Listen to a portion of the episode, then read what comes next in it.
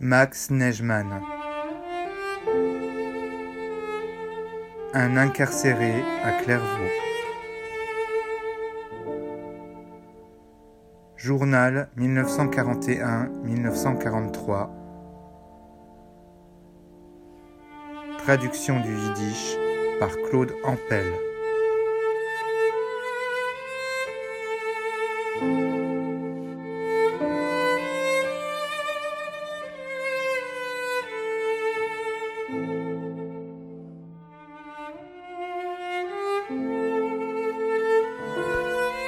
J'ai commandé une petite lampe, et peut-être que je l'aurai dimanche, c'est-à-dire demain.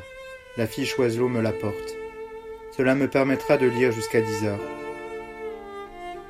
Je reçois de bonnes nouvelles de la maison, de Yakov et de Reisel. Je reçois assez régulièrement des colis de la maison et de Yakov et je ne manque de rien. Yakov m'a fait parvenir dans le colis trois photos qui m'ont rendu joyeux. Hannah devient une jolie et grande fille. Son visage sourit comme une nathrelle et rayonne comme le soleil. Aujourd'hui, le ciel est couvert et le soleil ne brille que quelques minutes. Hier, il a plu. En général, le temps se rafraîchit.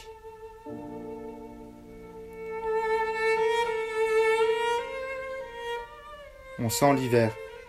Dans la région, l'hiver est dur, et si je n'ai pas la chance de partir travailler dans la forêt, je n'aurai pas fini de souffrir.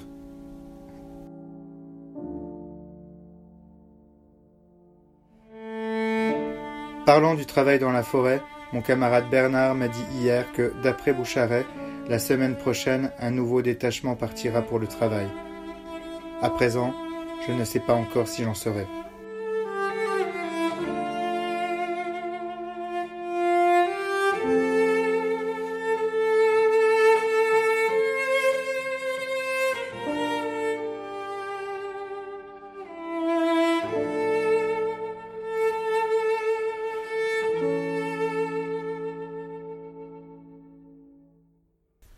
Le vieux monsieur Goldschmidt est sorti de l'infirmerie.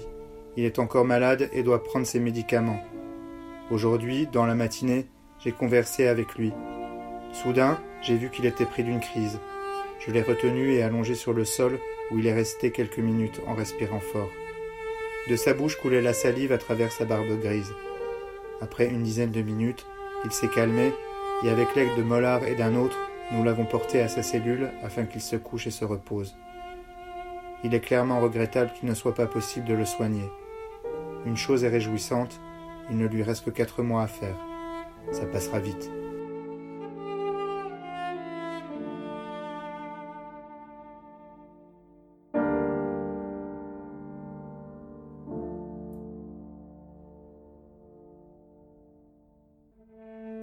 Lundi 15 septembre 1941. Hier, j'ai reçu du tabac par la cave également des livres et cahiers pour apprendre l'espagnol. Il y avait dix paquets de tabac. La cave en a pris trois. Il n'a pas attendu que je les lui donne, il s'est servi tout seul.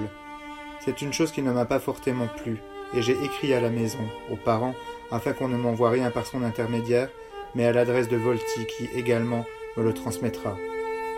Plus rien d'autre à noter. Tous les soirs, Lionel joue de l'accordéon et berce nos douleurs au rythme de ses mélodies. Les nouvelles que les camarades nous rapportent sur la guerre sont bonnes, mais nous ne savons pas si elles sont exactes. Les Russes non seulement résistent aux Allemands, mais ils les font reculer en capturant des divisions de prisonniers. L'espoir grandit dans nos cœurs. Un sourire est sur nos lèvres. Je vois dans la cour des prisonniers commenter des événements.